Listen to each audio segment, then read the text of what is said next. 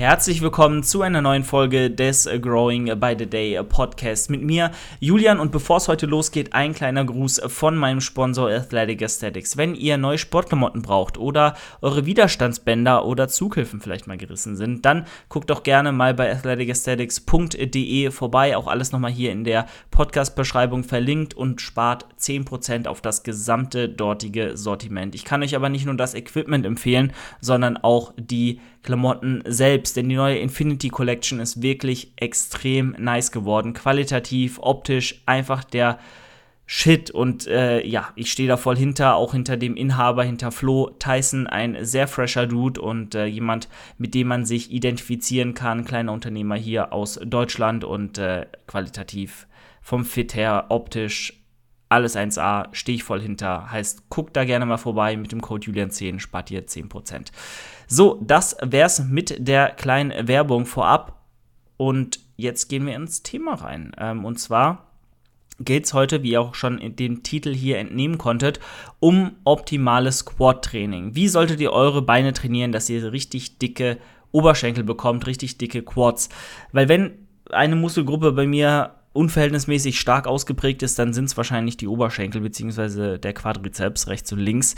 Und ähm, ja, das soll jetzt nicht heißen, dass ich die Weisheit mit Löffeln gefressen habe und weiß, wie man richtig dicke Quads äh, optimal 100% perfekt trainiert. Aber ich kann euch hier einige Sachen mitgeben. Also, was heißt, ich weiß es nicht. Ich, ich ich maße mir mal an zu sagen, dass ich äh, die Theorie sehr gut drauf habe, was optimales Training bestimmter Muskelgruppen angeht. Aber ähm, nur weil ich jetzt dicke Quads habe, heißt das nicht, dass ich automatisch äh, alles weiß. So, ne? Also ich habe auch dicke Arme und ich würde mir auch anmaßen zu wissen, dass ich weiß, wie man Arme trainiert.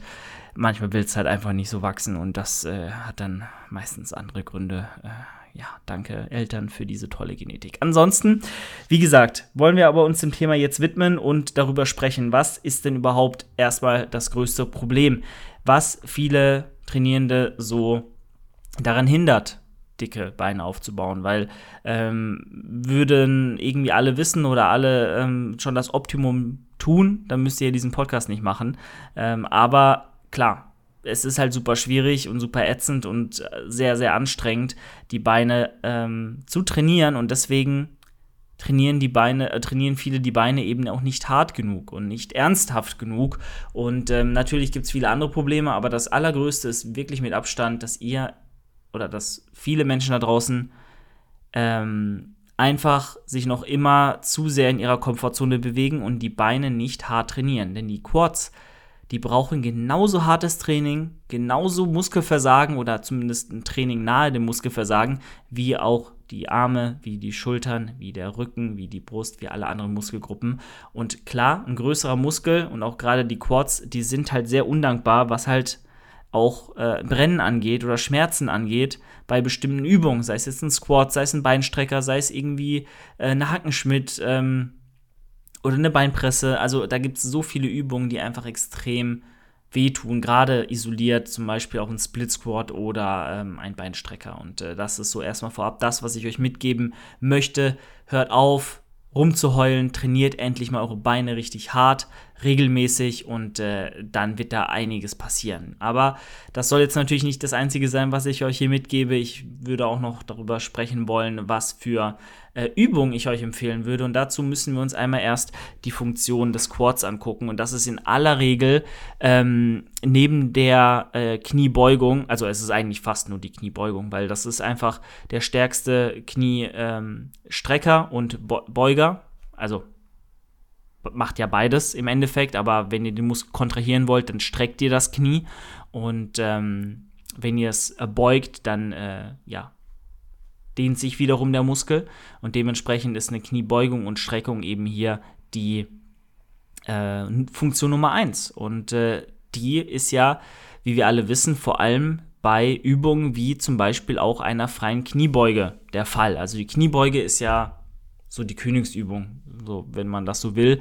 Die Übung, die ja wie keine andere assoziiert äh, damit assoziiert wird, dicke Quads, dicke Beine zu bekommen. Und das ist auch richtig. Also mir soll einer jemand zeigen, der super stark in der freien Beuge ist, aber keine dicken Beine hat. Das äh, ist super selten und das sieht man nicht oft, weil äh, jeder, der stark ist, der eine gute Technik hat, der die Quads dafür einsetzt, auch ähm, die Handel wieder nach oben zu bewegen äh, und nicht irgendwie Lowbar und alles aus dem Rücken rauskrüppelt, der wird gute Quads haben oder zumindest im Rahmen seiner Möglichkeiten Quads haben.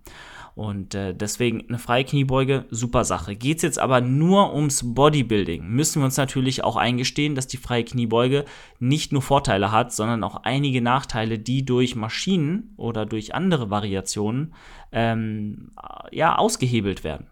Zum einen ist natürlich eine freie Kniebeuge sehr, sehr stabilisationsbedürftig. Heißt, ihr müsst viel Stabilisations, äh, Druck oder viel Stabilisationsdruck, holy shit.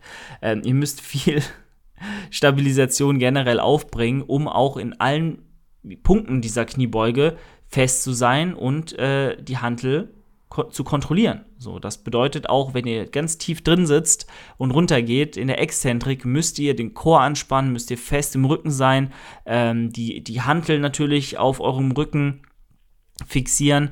Und das sind alles Dinge, die rauben euch im Endeffekt Kraft und auch Fokus, den ihr dafür verwenden könntet, die Quads zu stimulieren. Denn Muskelwachstum kennt keine freie Kniebeuge oder Hypertrophie kennt keine freie Kniebeuge, sondern Hypertrophie kennt einen äh, Dehnungsverkürzungszyklus über Zeit und äh, eine Last, die im Endeffekt dann auf dem Ziehmuskel wirkt. Und die Last äh, ist dieselbe, ob ihr jetzt unter einer Multipresse steht oder frei beugt. Wichtig halt hier, wie gedehnt und wie verkürzt wird der Muskel, wird er über die volle Range of Motion trainiert, heißt, äh, wird der Winkel, und darauf kommt es im Endeffekt an, bei ähm, der, der Dehnung des Quadrizeps, wie spitz wird der Winkel im Kniegelenk und schaffe ich es wirklich dann auch im Umkehrschluss die Hüfte wieder voll zu strecken, beziehungsweise das Knie voll zu strecken. Und dann auch in eine, na, nicht die Hüfte zu strecken, aber das Knie voll zu strecken. Und äh, dann auch von der komplett gedehnten Position in eine voll verkürzte Position zu kommen. Wie diese voll verkürzte Position zu betrachten ist, das gucken wir uns gleich nochmal an. Aber wichtig halt hier, wie spitz wird der Winkel im Kniegelenk und kann ich mit der Übung, die ich hier aussuche, diesen Winkel relativ spitz halten, somit halt auch den Muskel ähm, in der gedehnten Position überladen und dort gut belasten mit der Übung, die ich da mir ausgesucht habe.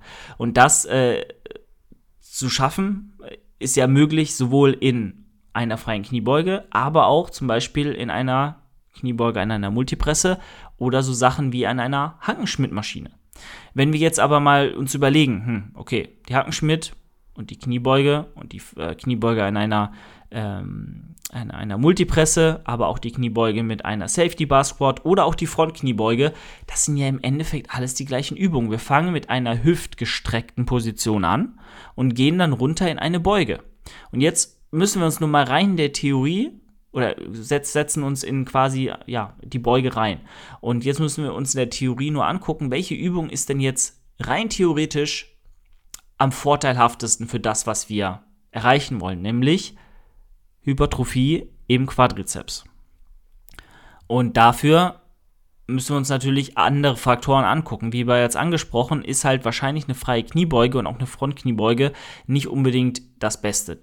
Klar, wir können da auch einen sehr spitzen Winkel im Kniegelenk schaffen, aber durch den hohen Stabilisationsaufwand, den wir hier bewerkstelligen müssen und auch das relativ hohe Verletzungsrisiko im Vergleich zu anderen Übungen, ähm, ist es einfach nicht die optimale Übung, wenn wir isoliert den Quad zum Wachsen bringen möchten. Da ist zum Beispiel ein Smith Machine Squat vorteilhafter. Wir haben eine geführte Bewegung. Wir können sehr, sehr aufrecht beugen und haben deswegen auch weniger Last im Lower Back. Sprich, das kann schon mal nicht der limitierende Faktor sein. Und durch die Tiefe dieser Beuge, ja, ihr setzt euch ja sehr, sehr tief rein, könnt ihr ja auch, weil ihr nicht stabilisieren müsst. Ähm, und ihr fallt auch nicht nach hinten unter, weil ihr natürlich unter der Stange seid und äh, da fixiert seid. Ihr könnt natürlich da ähm, auch eine gute Knieflexion erreichen, heißt den Winkel im Kniegelenk sehr spitz machen. Das ist absolut machbar. Ist also vorausgesetzt, ihr beugt auch tief, weil wenn ihr die Beine zu weit hinten aufstellt und ähm, ja, dann versucht zu beugen, kann es schon mal passieren, dass der Oberkörper sich dann auch hier wieder leicht nach vorn lehnt und ihr dann trotzdem wieder Last auf dem Unter unterm Rücken habt. Und dementsprechend würde ich jedem empfehlen, sich relativ weit vorne zu positionieren mit den Füßen, um dem Oberkörper wirklich die Chance zu geben, sich mit der Stange zu erleihen und komplett senkrecht in der Beuge dann auch drin zu sitzen und zu stehen. Also der Oberkörper sollte senkrecht unter der Stange sein und ähm, die Beine sollten deutlich vor dem Schwerpunkt, vor dem Körper äh, oder vor, dem, vor, der, vor der wirkenden Kraft stehen, quasi. Also äh, da auf jeden Fall drauf achten. Jetzt ist aber die Frage, gibt es nicht vielleicht noch eine bessere Alternative als jetzt eine Smith Machine Squat? Weil man muss auch sagen, ihr habt hier kein Rückenpolster. Sprich, wenn mal der Glut abhaut, wenn ihr mal die Hüfte nach hinten schießen lasst und äh, es nicht schafft, sie vorne zu fixieren, dann habt ihr natürlich da auch immer Spielraum abzufälschen.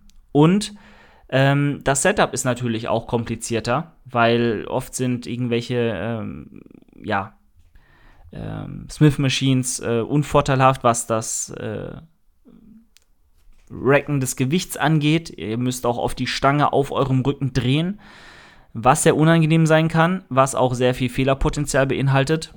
Und ähm, ja, ich sag mal, bei anderen Übungen einfacher geht. Äh, deswegen, das ist auch ein Nachteil. Und ihr habt auch potenziell ein bisschen weniger Knievorschub, weil ihr natürlich sehr aufrecht unter der Stange sitzt oder steht ähm, und dementsprechend das Knie, weil ihr so weit vorne auch mit den Füßen seid, nicht so weit nach vorne rausdrücken könnt, was natürlich es auch in der Theorie schwieriger macht, eine hohe, eine, eine, eine gute Knieflexion zu erreichen. Klar, ihr könnt natürlich auch tief beugen, dann ist es wie angesprochen eigentlich relativ easy möglich ähm, auch eine hohe Knieflexion zu forcieren. Nichtsdestotrotz müsst ihr hier auch gucken, wenn ihr so tief beugt, ist eine gewisse Kraftentwicklung auch super schwer und so Sachen wie dann wieder mehr Last auf dem unteren Rücken durch vielleicht auch einen Buttwing oder so, ist dann nicht ungefährlich. Also ich habe da schon schlechte Erfahrungen gemacht, da muss aber auch jeder auf seine eigene Anatomie, Biomechanik gucken, wie er damit zurechtkommt. Okay, also, das wären mal die Vor- und Nachteile von einem äh, Smith Machine Squat, also von einem Squat an der Multipresse. Wenn wir uns jetzt mal die Hackenschmidt-Kniebeuge angucken, dann ist der einzige Nachteil sehr, sehr individuell und zwar, wie ist die Maschine gebaut und taugt sie euch persönlich für eure Gliedmaßenlängen und für eure Anatomie? Weil hier ist zum Beispiel sowas wie ja, äh, ein Knieschmerz durch diesen hohen, hohen Knievorschub nicht so selten. Also, wenn ihr euren Knie, eure, eure ich meine, es ist ja Quatsch, dass nur weil ihr eure Knie vor die Fußspitzen schiebt, dass da irgendwas im Knie passiert. Das ist schon mal gar nicht zu verallgemeinern. Aber ich kenne viele Leute, die durch, eine, ähm, durch einen extremen Knievorschub, weil das sehr begünstigt wird durch die Konstruktion dieser Hackenschmidt-Maschinen, es kommt auch immer aufs individuelle Modell an, aber ich kenne viele Leute, die so ein bisschen Knieprobleme bekommen haben, langfristig gesehen, da müsst ihr einfach ein Auge drauf haben und eventuell die Standposition dann wie bei der Hacken, äh, wie bei der Smith Machine Squat auch ein bisschen weiter nach vorne verlagern, sodass ihr weniger Knievorschub habt. Ähm, und dann eben vielleicht auf so ein bisschen Knieflexion verzichtet oder eben tiefer runtergeht. Das sollte sich dann auch hier ausgleichen. Dann habt ihr aber schon mal den Vorteil von mehr Knieflexion, wenn euch das Probleme bereitet, äh, verloren bei einer äh, Hackenschmidt-Kniebeuge. Trotzdem, die Vorteile hier generell überwiegen meiner Meinung nach sehr. Das Setup ist viel, viel einfacher. Ihr stellt euch hin und macht. Klar, wenn ihr sagt, ihr habt irgendwie vielleicht Probleme mit dieser Hackenschmidt-Maschine oder ihr seid vielleicht auch nicht die größten Menschen, dann kann es schwierig sein, da ein Setup zu finden und da ähm, unter die ein oder andere Hackenschmidt-Maschine zu kommen, weil, äh, wie wir wissen, sind die Maschinen oft für 1,75 bis 1,85 große Männer ausgelegt und nicht für, für relativ kleine 1,60, 1,65 große äh, Frauen oder, oder kleiner. Ähm, ich meine, Männer können auch so klein sein, aber kleinere Menschen haben es tendenziell schwieriger, an bestimmte Maschinen äh, zu kommen und dort halt ordentlich zu trainieren. Und da ist natürlich muss man auch der, äh, der, der Kniebeuger in der Multipresse, ähm, muss man den Punkt geben, dass sie aufgrund der Verstellbarkeit natürlich für fast jeden Menschen gut umsetzbar ist, egal wie groß, egal wie klein. Das ist an der Hackenschmidt-Maschine oft nicht der Fall. Das muss man auch mal an der Stelle sagen. Jetzt äh, ist natürlich aber der Vorteil, ihr habt äh, mehr Grip auf der Fußablage. Das schon mal zum einen. Da, die ist ja extra dafür gedacht, dass ihr euch da drauf stellt und da sollte in der Regel auch mehr Grip vorhanden sein. Ihr habt eine bequemere Ablage im Nacken, das sitzt dort richtig fest. Wenn die Polster gut sind, ist das Setup super ange angenehm und bequem und ihr könnt euch wirklich auch aufgrund natürlich des Rückenpolsters einfach nur darauf konzentrieren, ähm, euch nach oben rauszudrücken. Und das ist ja das Einzige, was ihr wollt. Ihr wollt eine Kniebeugung und eine Kniestreckung und da einfach schön arbeiten. Und ähm, ja, von daher ist das hier eigentlich äh, die beste Option, meiner Meinung nach, von Kniebeuge-Variationen, wie man sie kennt. Aber nochmal, es hängt ganz individuell von dir ab, von auch äh, deinen Möglichkeiten, von ähm, deinen, äh, deinem Equipment auch, weil es gibt extrem beschissene Hackenschmidt-Maschinen. Es gibt aber auch sehr, sehr beschissene äh, Smith-Machines, die sich teilweise auch gar nicht bis nach oben hin verstellen lassen. Also alles schon gesehen, deswegen da auch in den Einzelfall reingehen und da gucken, was euch am besten taugt. Gut, dann ähm, haben wir als letztes noch die Beinpresse, auch eine super Alternative. Ihr seid hier in hüftgebeugter Position.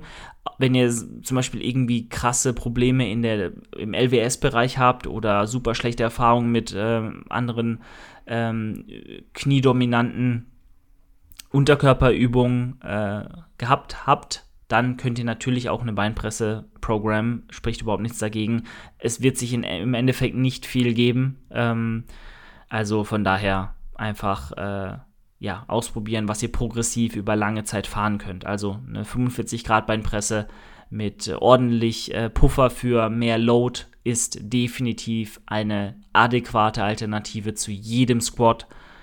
Seid da wirklich nicht ego behaftet oder ego-driven einfach machen und im Prozess vertrauen, weil eine Beinpresse wird auch dicke Quads erzeugen, wenn sie richtig ausgeführt wird. Langsame Konzentrik, eventuell eine kleine Pause im Umkehrpunkt und äh, da auch wirklich äh, kontrolliert arbeiten und progressiv arbeiten und zur Not dann auch mit ein bisschen mehr Gewicht.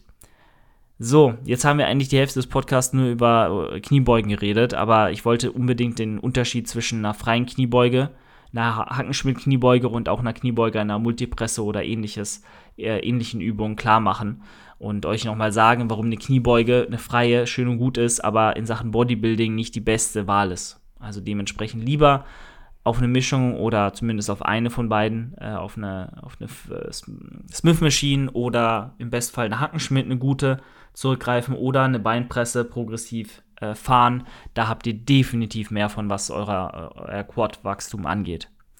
Dann gibt es natürlich noch so Sachen wie Front Squats, habe ich ja auch vorhin angesprochen, gibt sich eigentlich nicht viel. Hat auch eigentlich mehr oder weniger fast nur, Alter, äh, fast nur ähm, äh, Nachteile. Hier habt ihr halt den Vorteil, dass ihr tendenziell auch ein bisschen aufrechter in dieser Beuge drin sitzt und auch ein bisschen mehr Knievorschub noch erzeugen könnt als bei einer normalen Kniebeuge, je nach Anatomie ähm, und genetischer Voraussetzung. Aber die Load, also die absolute Last ist natürlich deutlich weniger, was natürlich auch hier wieder gut für euer zentrales Nervensystem sein kann, aber in, also für euer, euer Fatigue-Management im Endeffekt, aber für viele ist das nicht die optimale Übung, gerade wenn es eben Maschinen gibt, die äh, ja den Front, Front Squat da eins zu eins ersetzen können.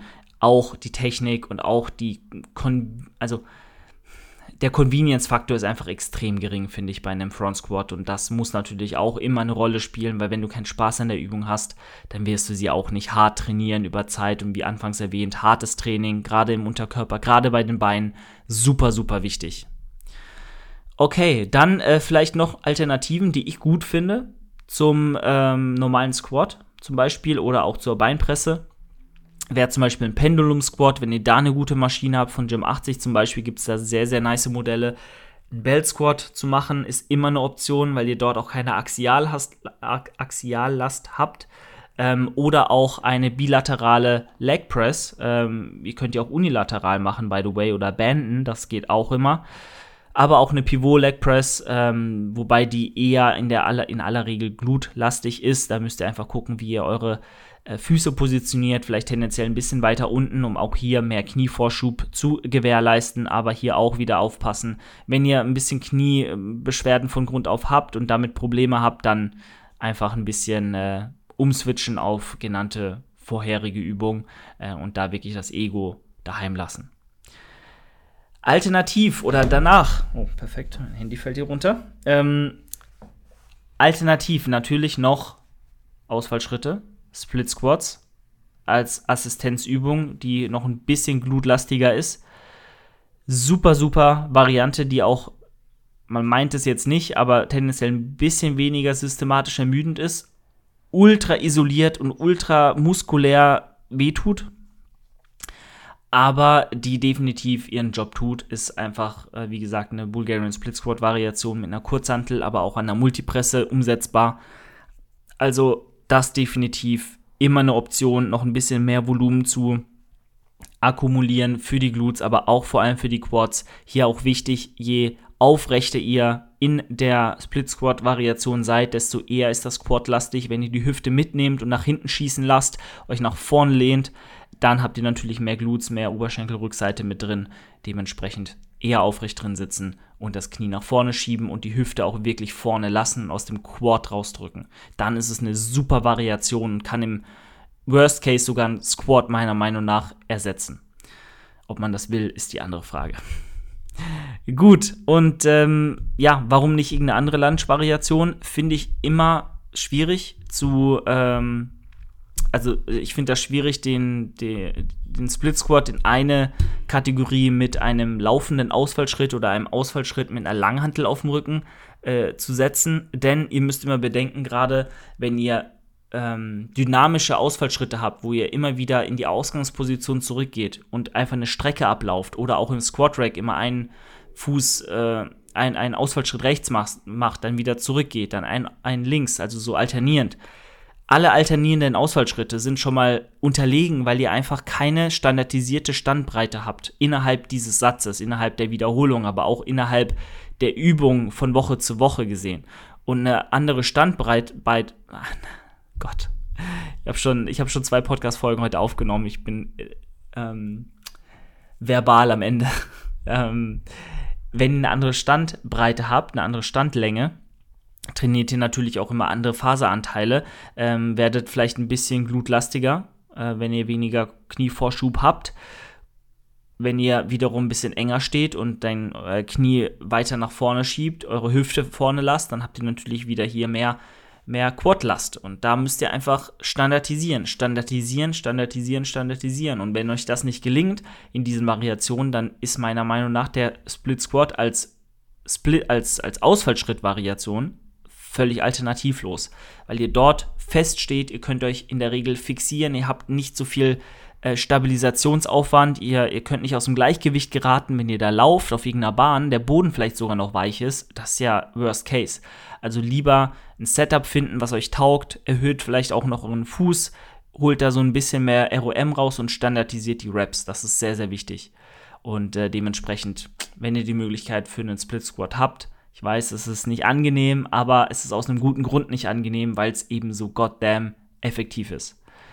Und dann haben wir noch ganz wichtig den Beinstrecker. Und der Beinstrecker ist deshalb wichtig, weil auch wenn wir wissen, dass, wenn wir die gedehnte Position überladen, ähm, wir mehr Hypertrophie-Reiz erzeugen können, ist der Beinstrecker die einzige Übung, wo wir wirklich äh, in der voll kontrahierten Perso äh, Position den, den Quad ähm, überladen können. Also wirklich äh, also betont trainieren können, wenn man so will. Weil die größte Last dann wirkt, wenn euer Bein voll gestreckt ist.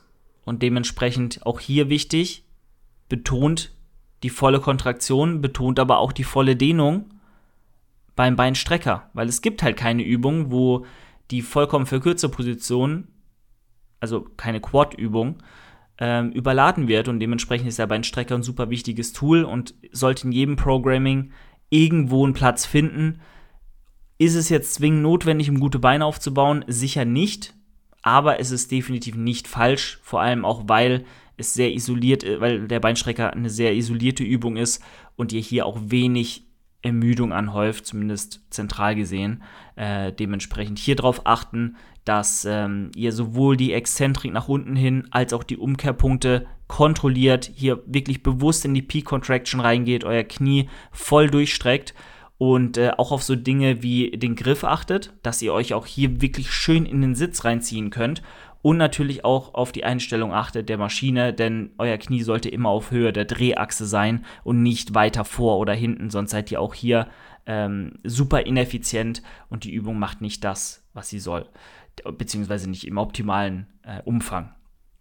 Genau, und dann, ganz, ganz wichtig, wie Anfang gesagt, die Attitude. Geht da wirklich rein und seid bereit zu sterben, seid bereit, Schmerzen zu haben, weil äh, die werden kommen, wenn ihr das ordentlich macht. Und die müssen auch kommen, weil ein Beinstrecker, wenn ihr den auf eine Reps in Reserve 0 äh, programmt und den auch so durchzieht, das ist mitunter die ekelhafteste Übung überhaupt. Also jeder, der den Beinstrecker auf eine Reps in Reserve 0 wirklich also wirklich null durchziehen kann, hat meinen Respekt. Äh, und äh, ja, von daher da euch bewusst sein, was wirklich Muskelversagen im Beinstrecker in dieser spezifischen Übung auch bedeutet. Ist aber natürlich auf alle anderen Übungen, die vorher genannt wurden, auch anzuwenden, denn den Quad zum Versagen zu bringen, ist halt super schwer und äh, macht man mal nicht ebenso. Also von daher Seid euch dessen bewusst, was es bedeutet, Muskelversagen zu erreichen, hart zu trainieren und dann äh, ja, könnt ihr natürlich auch mit einem Squat, mit einer freien Langhantel gute Beine aufbauen. Ich wollte euch nur mal hier so meinen Approach äh, mitgeben, wie ihr wirklich äh, aus Übungen auswählt, die euch taugen und die halt auch wirklich Sinn machen für den Quad. Irgendeine Beugevariation, sei es jetzt eine Beinpresse, ein Hack Squat, irgendwas Schweres, ein Ausfallschritt eventuell, heißt äh, ein, ein Split Squat, das wäre top und dann eben noch ein Beinstrecker, das soll der Grundbaustein sein. Und dann, wenn ihr beispielsweise noch eine andere, ähm, einen anderen Unterkörpertag habt oder einen anderen Tag habt, an dem ihr den Quad trainiert, heißt zwei Einheiten, zwei A und eine A und eine B-Einheit beispielsweise, dann könnt ihr ja die schwere ähm, Beugevariation oder die Beinpresse durch eine andere Quad-dominante Compound-Übung austauschen und äh, so einfach unterschiedliche Reize setzen. Also ihr seht, hier gibt es verschiedene Arten und Weisen, wie man vorgehen kann. Ähm, Rap Ranges scheut euch auch hier nicht vor, äh, mal in höhere Wiederholungsbereiche zu gehen, bis 20 Reps. Kann so eine Beinpresse auch Sinn machen. Alles darüber ist halt ähm, kardiovaskulär wahrscheinlich ein bisschen herausfordernd. Aber so ein Split Squat oder gerade ein Beinstrecker, die gehen auch mal äh, in höheren Wiederholungsbereichen gut. Gerade ein Beinstrecker, wie gesagt, auf, auf 20, 30 Reps. Wenn ihr die Reps schön schnell macht, zügig macht, ist da alles möglich sogar mit irgendwie Rest-Pause-Sätzen oder Myo-Raps oder so. Das tut weh, ja, wie angesprochen, aber dann wird auch was passieren. Gut, soviel zum 101. Wie baut man dicke Quads auf? Wie würde ich an ein Beintraining herantreten? Und äh, ich hoffe, ihr konntet was mitnehmen, auch wenn es hier teilweise ein bisschen durcheinander war, weil ich äh, schon echt am, ja, am Limit bin, was äh, meine meine Sprechkunst angeht, nach eineinhalb Stunden Podcastaufnahme. Aber ich habe es mir selbst ausgesucht, von daher, ich äh, denke trotzdem, dass hier alles rübergekommen ist, was wichtig war. Und äh, wenn euch der Podcast gefallen hat, dann lasst gerne eine 5-Sterne-Bewertung bei Apple Podcasts und Spotify da. Und wenn ihr mich unterstützen wollt und diesen Podcast appreciated, diese Arbeit wertschätzt, die ich hier für euch reinstecke und diesen kostenlosen Content, ihr diesen kostenlosen Content weiterhin haben möchtet ähm, und appreciated. Und ich habe jetzt zum fünften Mal appreciate äh, Ich schneide diesen Podcast nicht, ne? Das wird nicht passieren.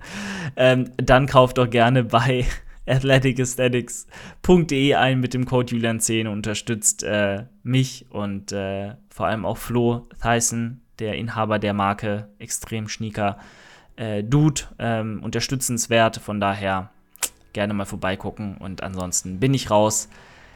Ja, Katastrophenfolge, sehr, sehr durcheinander. Aber, äh, ne? Wir sind alle nur Menschen. Und äh, in diesem Sinne, bis zur nächsten Folge. Euer Julian. Ciao, ciao. Das war die heutige Folge des Growing by the Day Podcasts. Wenn euch die Folge gefallen hat, lasst doch gerne bei Spotify eine 5-Sterne-Bewertung da oder schreibt mir einfach euer Feedback per Instagram. Bei Instagram könnt ihr auch immer wieder vorbeigucken. Dort rufe ich regelmäßig zu Fragerunden auf bezüglich des Podcasts, wo ihr euch dann auch gerne beteiligen könnt und wir auf eure Fragen, Anliegen oder Themenvorschläge eingehen können. Ansonsten würde es mich sehr, sehr freuen, wenn ihr auch das nächste Mal wieder am Start seid und äh, hier zuhört. Und äh, ja, ich freue mich auf ein Wiederhören. Ich hoffe, ihr auch. Euer Julian. Ciao, ciao.